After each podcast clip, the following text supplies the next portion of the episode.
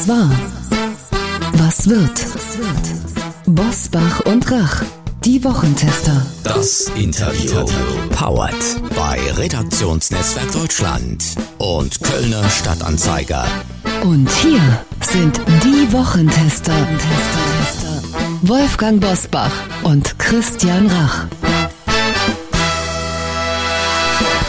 Hallo und herzlich willkommen. Hier ist Uli Görges aus Berlin. Hallo, auch von Christian Rach aus Hamburg. Sie hören eine Interviewfolge der Wochentester mit dem Klimaforscher Professor Mojib Latif. Warum wir uns Weltklimakonferenzen künftig sparen können und warum wir eine Koalition der Willigen brauchen, das erfahren Sie in dieser Folge. Wir bedanken uns bei unserem Werbepartner belvini.de für die freundliche Unterstützung. Belvini.de ist einer der führenden Online-Shops für Wein. Gestartet 2003 als Weinladen um die Ecke in Dresden, Belvini hat sich bis heute diesen Charme und das Vertrauen seiner Kunden erhalten. Mit Weinen, die von geschulten Sommeliers und Sommelieren geprüft werden, so gelangen nur die besten Weine in den Online-Shop belvini.de. Egal ob zum Verschenken oder zum selber genießen, Belvini macht die Weinauswahl einfach und das zur Weihnachtszeit ganz besonders. Denn beim Belvini Online Weihnachtsmarkt gibt es eine Top-Weinauswahl für das Fest. In jeder Adventswoche bietet Belvini vier ausgewählte Weine zu besonders verlongenen Preisen an. Und das Beste für Sie, liebe Wochentester-Hörerinnen und Hörer. Neukunden erhalten bis zum 31. Dezember diesen Jahres 10% Rabatt auf das gesamte Sortiment. Kaufen Sie Ihren Wein zum Fest bei belvini.de und sichern Sie sich mit dem Gutscheincode Podcast 10 ausschreiben als Zahl Podcast 10 einen Rabatt von 10% auf das gesamte Sortiment. Belvini schreibt man B-E-L-V-I-N-I. Dann noch ein DE dahinter und Sie sind beim Online-Shop Ihres Vertrauens für Ihren Festtagswein. Hier nochmal der Gutscheincode. Podcast 10 und alles bitte geschrieben in Großbuchstaben. Alle Informationen zu belvini.de finden Sie selbstverständlich auch in unseren Show Notes. Christian und ich wünschen Ihnen eine schöne Adventszeit mit dem Belvini Weihnachtsmarkt. Heute zu Gast bei den Wochentestern Mujib Latif. Der Seniorprofessor an der Uni Kiel zählt zu Deutschlands bekanntesten und renommiertesten Klimaforschern. Bei den Wochentestern zieht er seine Bilanz der Weltklimakonferenz. Der Countdown läuft, das sagt einer der bekanntesten und vielfach ausgezeichneten Klimaforscher der Republik über die Zeit, die uns noch bleibt, um die Klimakatastrophe abzuwehren. Was hat die Weltklimakonferenz im Kampf gegen diesen Countdown gebracht? Das wollen wir ausführlich mit ihm besprechen. Er ist Seniorprofessor an der Uni Kiel und forscht am Geomar Helmholtz Zentrum für Ozeanforschung. Herzlich willkommen bei den Wochentestern. Professor Mojib Latif. Ja, hallo. Herr Latif, knapp 200 Staaten haben in Ägypten zwei Wochen lang darüber verhandelt, was getan werden muss, um die Erderwärmung abzubremsen. Der Beschluss der Weltklimakonferenz, ein Ausgleichsfonds für die vom Klimawandel besonders betroffenen Länder. Ist das ein Erfolg? Naja, es ist zwar schon ein Erfolg, wenn man es misst an den zehn Verhandlungen, aber eigentlich ist es ja auch selbstverständlich. Es geht ja jetzt darum, dass man die Entwicklungsländer entschädigt für Schäden, die entstehen durch den Klimawandel und den haben eben hauptsächlich die Industriestaaten verursacht und in unserem persönlichen Leben ist es ja auch so, wenn wir etwas beschädigen, dann sind wir dafür haftbar und so muss es natürlich auch zwischen den Staaten sein. Aber insgesamt sind wir natürlich in Sachen Klimaschutz überhaupt nicht weitergekommen. Dieser Topf, äh, die Diskussion um diesen Topf hat jetzt eigentlich tatsächlich alles überlagert und äh, beim Klimaschutz, wie gesagt, ist nichts passiert. Ist es nicht so, dass wir jetzt angesichts der davonrennenden Zeit einen Strategiewechsel in der Klimapolitik bräuchten, indem wir nämlich zugeben, dass wir das 1,5 oder 2 Grad Ziel nicht mehr erreichen werden und es auch keinen Sinn hat, ständig weiter darüber zu reden, dass wir uns nämlich jetzt auf die Folgen der Erderwärmung konzentrieren und versuchen, diese auszugleichen?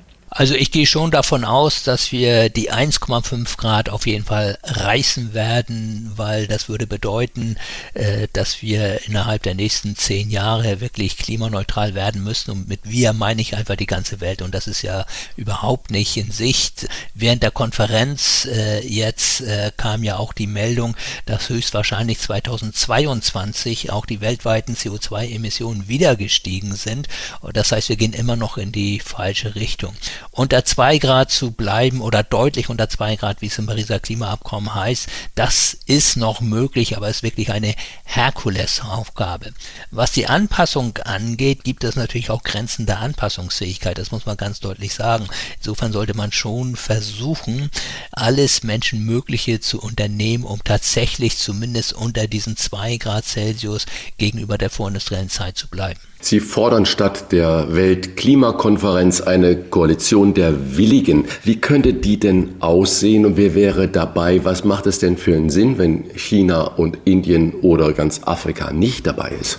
Ja, also äh, wir können ja nicht auf den letzten warten. Wir sehen es ja jetzt bei den Weltklimakonferenzen. Das war jetzt die 27. Weltklimakonferenz und die Emissionen steigen immer noch. Das heißt, man muss sich natürlich schon eingestehen, dass diese Weltklimakonferenzen äh, einfach nicht zielführend sind. Wir müssen uns also andere Formate überlegen. Ich nenne es eine Allianz der Willigen. Das heißt also die Länder, die etwas tun möchten, die sollten jetzt einfach vorangehen. Und es ist ja nicht so, dass es keine Länder gibt, die nicht auch schon ihren Ausstoß von Treibhausgasen deutlich gesenkt haben. Ich möchte zwei Zahlen hierzu nennen. Seit 1990 ist der weltweite Ausstoß von CO2 ungefähr um 60 Prozent gestiegen, bei uns in Deutschland um knapp 40 Prozent gesunken. Das heißt also, es ist möglich, es gibt andere Länder, die ihre Emissionen gesenkt haben und ich finde, die Länder, die wirklich Klimaschutz betreiben wollen, die sollten sich jetzt zusammenschließen, sollten auch äh, einen eigenen Wirtschaftsraum entwickeln und äh, dadurch vorangehen. Und dieser Wirtschaftsraum, der sollte so attraktiv sein, dass möglichst viele andere Länder beitreten wollen. Und im Kleinen gibt es so etwas ja schon, das ist die EU. Ich meine, bei aller Kritik an der EU, die EU hat eben auch ihre Emissionen deutlich gesenkt und die EU ist ja offensichtlich attraktiv, äh, sonst würden ja nicht immer mehr Länder in die EU rein wollen.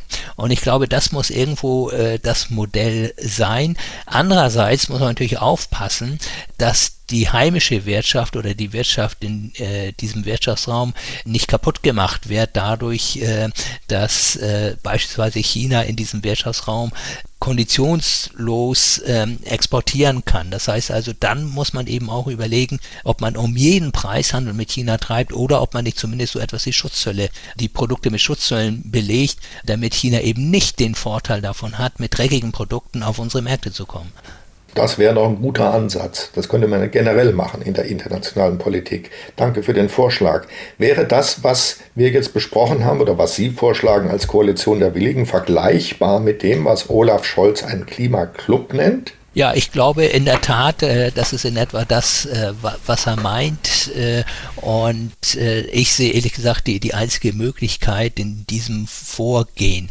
Weil man muss ja wissen, bei den Weltklimakonferenzen herrscht das Prinzip der Einstimmigkeit. Das heißt, alle Länder müssen zustimmen. Und äh, wenn fast 200 Länder zusammenkommen, kann man sich ja vorstellen, dass sie alle unterschiedliche Interessen haben und dass man sich dann immer nur auf den kleinsten gemeinsamen Nenner einigen kann. Jetzt in Ägypten ist es so gewesen, äh, dass Saudi-Arabien und China eben fast alles blockiert haben, aber wir brauchen eben die Unterschrift auch dieser Länder und deswegen kommt man einfach beim Klimaschutz nicht voran. Übrigens auch jetzt bei diesem Hilfefonds, äh, der eingerichtet worden ist, weigert sich ja China immer noch in diesen äh, Topf einzuzahlen und behauptet ja selbst heute noch als zweitstärkste Wirtschaftsmacht, dass sie immer noch ein Entwicklungsland seien.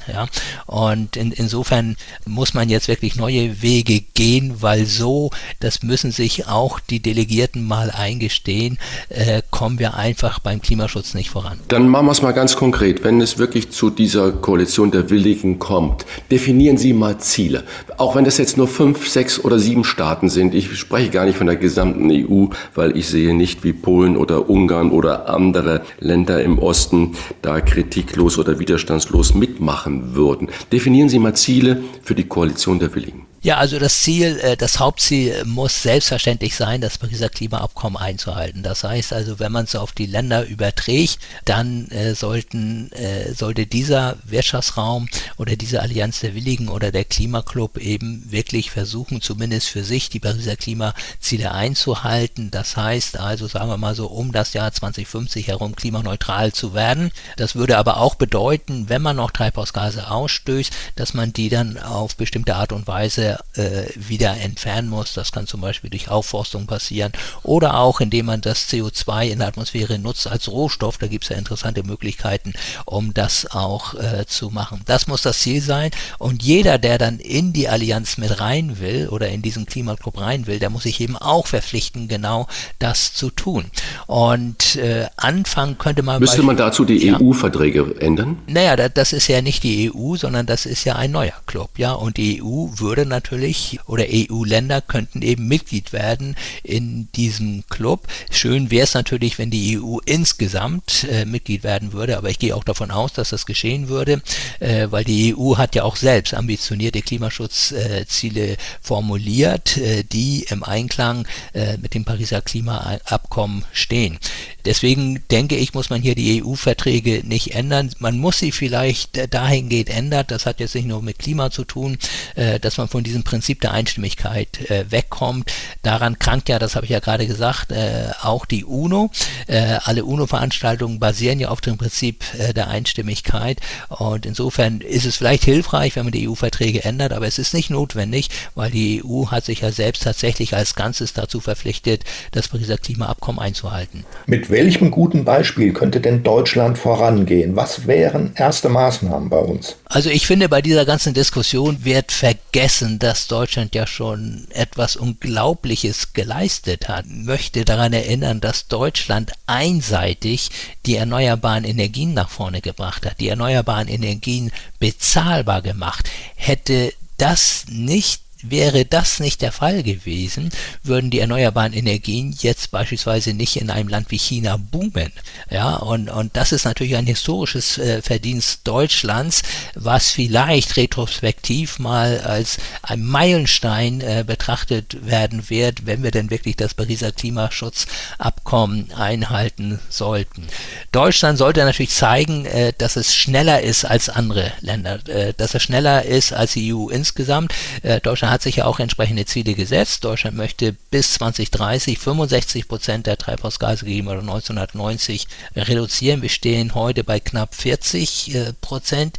Das ist mehr als die EU, die eben äh, 55 Prozent äh, verringern will.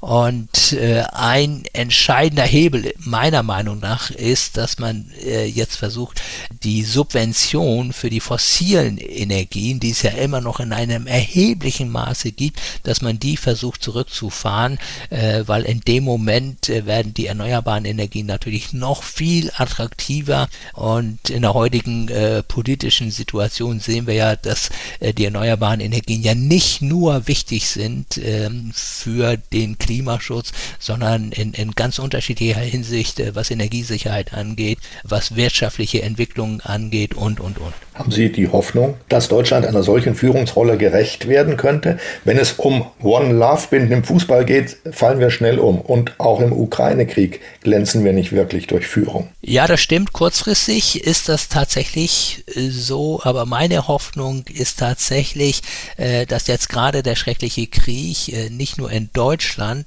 sondern auch in vielen anderen Ländern nochmal deutlich macht, wie sehr man unabhängiger werden muss von den fossilen Energien. Ich denke, in Deutschland ist es jetzt begriffen worden und ich hoffe wirklich, dass das jetzt nur äh, kurzfristig ist, dass man jetzt wieder verstärkt in die fossilen Energieträger geht äh, und äh, dass man aber jetzt endgültig daraus gelernt hat, äh, dass das fossile Zeitalter zu Ende geht und dass man eigentlich nur Vorteile davon hat, wenn man aus den fossilen Energien aussteigt. Eigentlich hätte dieser Erkenntnisprozess ja schon vor 50 Jahren einsetzen müssen. Ich möchte noch mal daran erinnern, äh, 1973 die erste Ölkrise. Äh, damals gab es ja übrigens Fahrverbote, es gab ein Tempolimit. Spätestens da, vor 50 Jahren, hätten wir doch merken müssen, dass unsere Energieversorgung auf tönernen Füßen steht. Trotzdem haben wir jetzt äh, darüber diskutiert, diese drei noch im Betrieb befindlichen Atomkraftwerke weiterlaufen zu machen. Es wurde ein minimaler Kompromiss gefunden, dass die längstens bis Mitte April 23 am Netz bleiben. Viele im Land fragen sich, und dann? Soll es denn trotzdem beim Atomausstieg bleiben oder soll man sagen, auch die drei, die ja nur unterstützend noch da sind, die eine Stromsicherheit liefern, wenn es mal irgendwo ganz, ganz eng wird, warum lässt man die nicht weiter laufen, bis wir den Ausbau der erneuerbaren Energien so weit getrieben haben, dass man wirklich eine Stabilität hat? Naja, das ist irgendwo der springende Punkt wissen Sie, wir müssen ja riesige Finanzinvestitionen haben.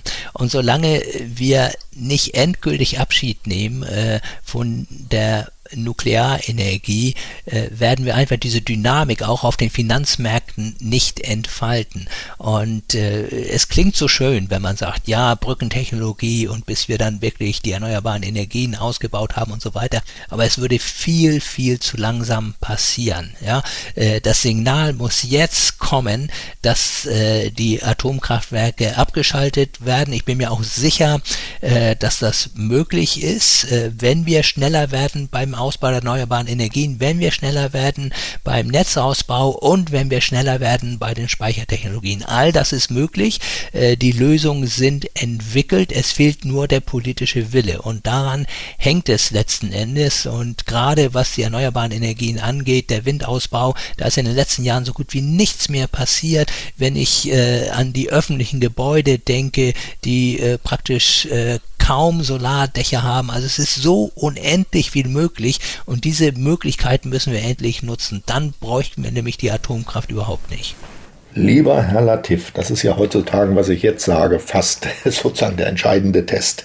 Wie sehen Sie denn die letzte Generation und deren Klimaproteste? Sind die nützlich oder schädlich? Nein, ich, ich denke, das ist völlig kontraproduktiv. Wir sehen es ja in den letzten Wochen, dass ja überhaupt nicht mehr über das Thema Klima und Klimaschutz diskutiert wird, sondern dass jetzt sozusagen nur noch über die Art des Protestes äh, diskutiert wird. Abgesehen davon muss ich ganz ehrlich sagen, in einer demokratischen Gesellschaft geht sowas überhaupt nicht. Das ist ein No-Go. Stellen Sie sich mal vor, jeder, der ein berechtigtes Anliegen hat, äh, würde sich jetzt festkleben äh, oder irgendwelche äh, Kunstwerke äh, beschädigen oder bewerfen schaffen. Ich meine, wir würden im Chaos enden und, und das geht überhaupt nicht. Deswegen habe ich da ehrlich gesagt auch gar kein Verständnis für.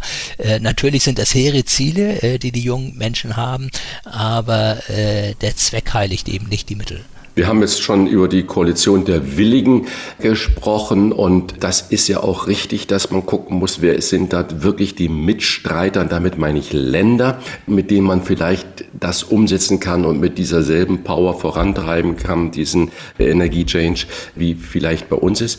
Wir müssen dann natürlich auch konsequenterweise mal über die Unwilligen sprechen.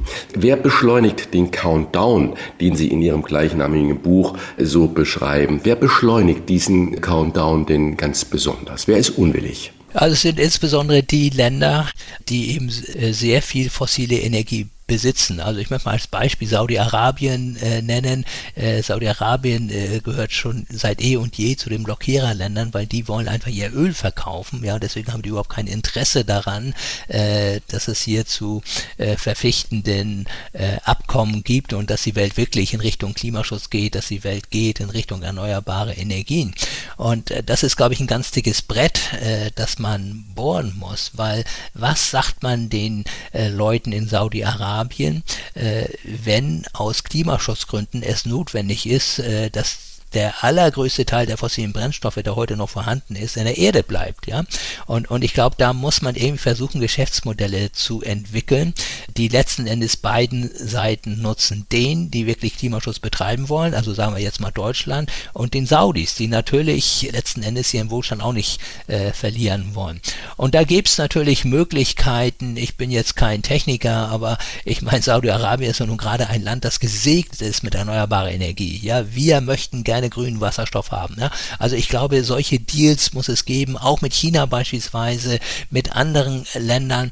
Und dann äh, muss es eben noch etwas geben, äh, dass man als äh, Überspringen der, der, des fossilen Zeitalters äh, bezeichnen würde. Äh, schauen Sie mal auf Indien. Indien wird bald das Land sein mit den allermeisten Einwohnern auf der Welt. Ja, wird also China äh, überflügeln, was die Einwohnerzahl angeht.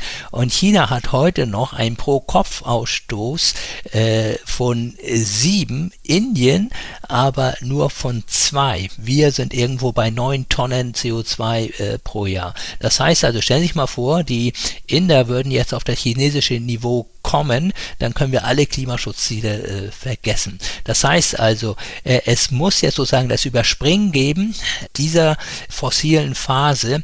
Und es gibt ja ein gutes Beispiel, äh, dass so etwas auch äh, möglich ist. Das ist natürlich ein, ein Beispiel, das vielleicht auch hinkt, aber ich, ich denke äh, an das Festnetztelefon. Ja, wir sind über das Festnetztelefon gegangen, sind jetzt fast schnurlos. Ja, alle haben Mobiltelefon und das hat ja beispielsweise in Afrika, die sind ja nicht gegangen übers Festnetztelefon, sondern sind gleich zum Mobiltelefon gegangen. Und das meine ich einfach. Ein Land wie Indien kann tatsächlich seine Energieversorgung viel besser darstellen, wenn es dezentral wäre und wenn es über die erneuerbaren Energien funktionieren würde. Ja, und da muss man dann eben versuchen, Kooperation zu schmieden. Und das ist ja auch der Sinn der Allianz der Willigen, äh, dass sie eben auch Kooperation schmiedet mit den Ländern, äh, die sich eben entwickeln wollen und dann eben gemeinsam äh, den Weg in die Nachhaltigkeit finden. Aber das heißt natürlich auch, ich meine, da müssen wir uns ganz ehrlich machen, heißt natürlich auch Finanztransfer. Wie können denn die Willigen Druck auf die Unwilligen ausüben? Sie haben das schon kurz erwähnt, durch Strafzölle für China etwa, auch auf Öl aus Saudi-Arabien? Ja, das ist eine Möglichkeit. Aber ich glaube, äh, ja, so ein Zwang ist immer die letzte Option, die, die wir haben. Also ich würde erstmal versuchen, äh, gute Partnerschaften entwickeln zu wollen, gute Geschäftsmodelle entwickeln zu wollen und, und deswegen glaube ich tatsächlich ist das ein Thema, was auch raus muss aus der Klimaforschung selbst. Ja, das ist ein Thema, was natürlich auch die Wirtschaftswissenschaften angeht, äh, was die Technikwissenschaften angeht und so weiter. Das heißt, da muss man wirklich von vielen Seiten äh, aus drauf blicken und, und dann muss man einfach versuchen, da optimale Lösungen zu finden. Nochmal, äh, es ist äh, kein Hexenwerk. Äh, die Welt klimaneutral zu machen innerhalb weniger Jahrzehnte wäre möglich. Es ist eigentlich nochmal der politische Wille und letzten Endes müssen die Finanzströme eben dahin gehen, wo sie notwendig sind. Und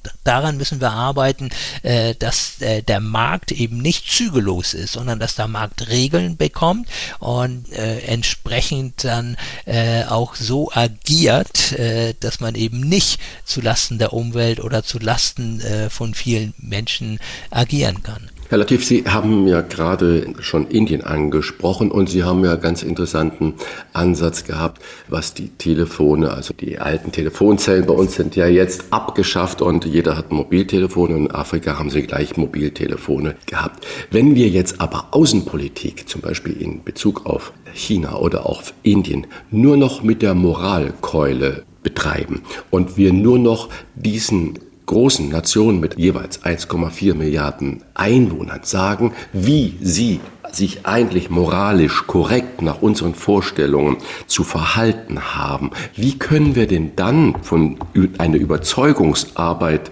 leisten und eine, wie Sie es in Ihrem Buch ausdrücken, so eine kulturelle Revolution aus Überzeugung in den Ländern machen, weil von außen mit dem erhobenen Zeigefinger werden wir doch keinen einzigen Inder dazu bringen zu sagen, aha, wir haben so viel Sonne, wir können doch unglaublich viel mit Solarenergie machen. Ja, sie müssen davon profitieren. Das ist einfach, äh, so funktionieren wir Menschen, äh, wir brauchen immer Anreize und viele Menschen in Indien haben ja noch gar keine Stromversorgung. Ja, das heißt also, wenn man da jetzt erneuerbare äh, Energien, also eine äh, Solarenergie beispielsweise oder auch Windenergie äh, installiert, äh, sind die Menschen doch erstmal froh, dass sie überhaupt irgendetwas haben. Ja, und und äh, das ist ja ein Riesenland. Äh, das zentral zu versorgen ist ja extrem schwierig. Und äh, ich glaube, wenn man erstmal anfängt, äh, dann merken die Menschen, äh, dass es ihnen besser geht als vorher und dann sind sie auch bereit Äh, noch mehr in diese Richtung zu gehen.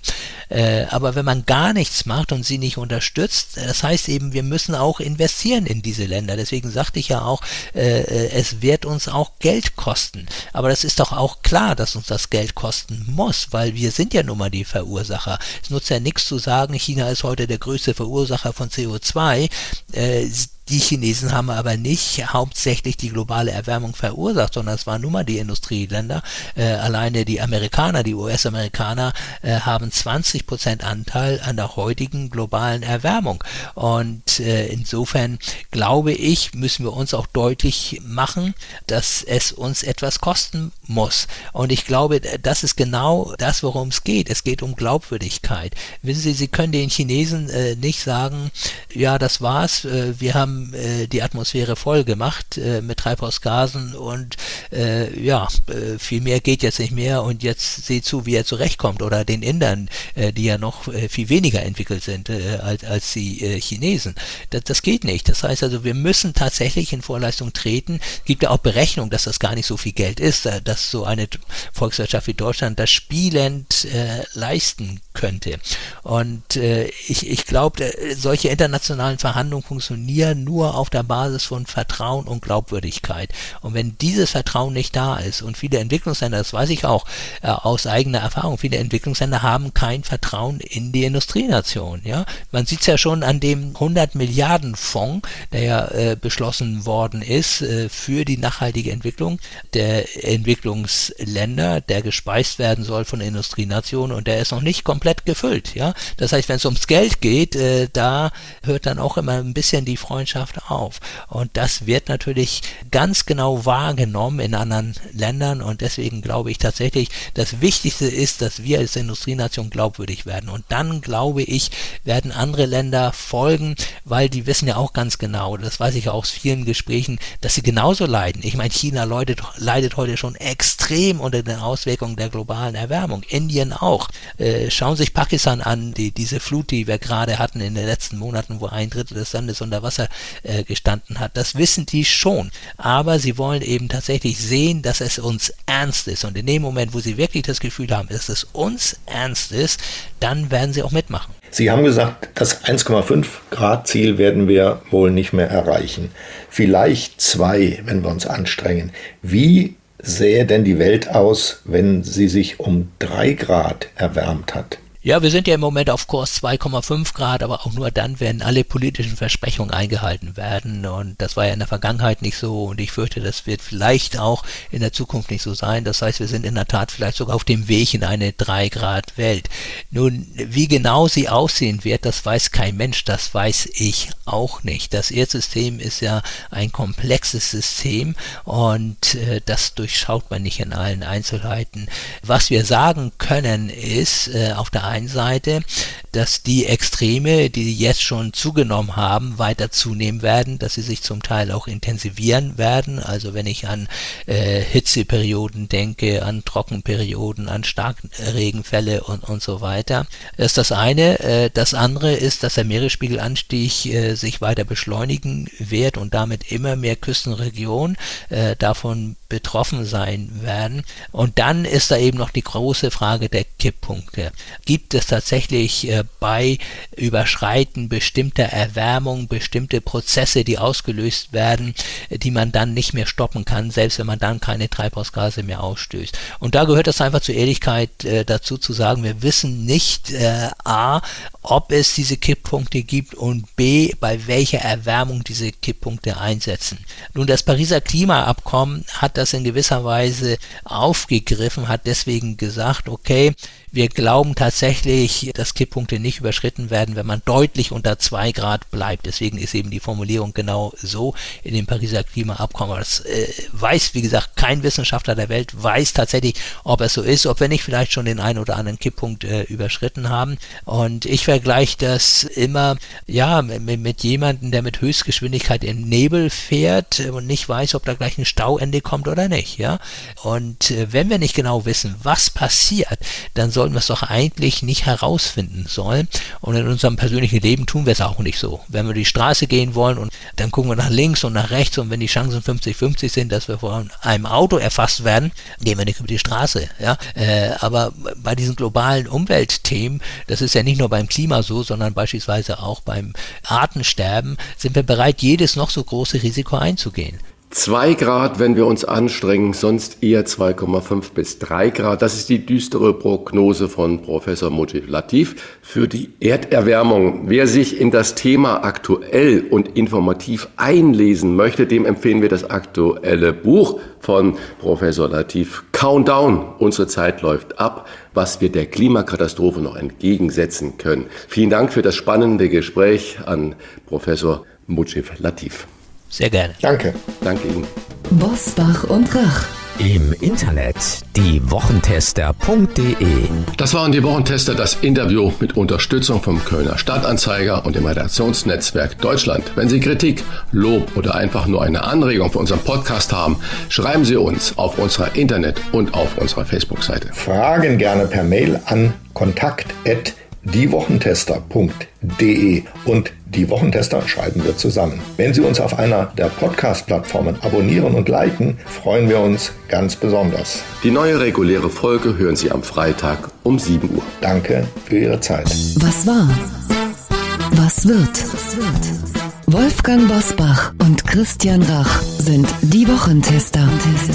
Ein maßgenau Podcast. Powered bei Redaktionsnetzwerk Deutschland und Kölner Stadtanzeiger.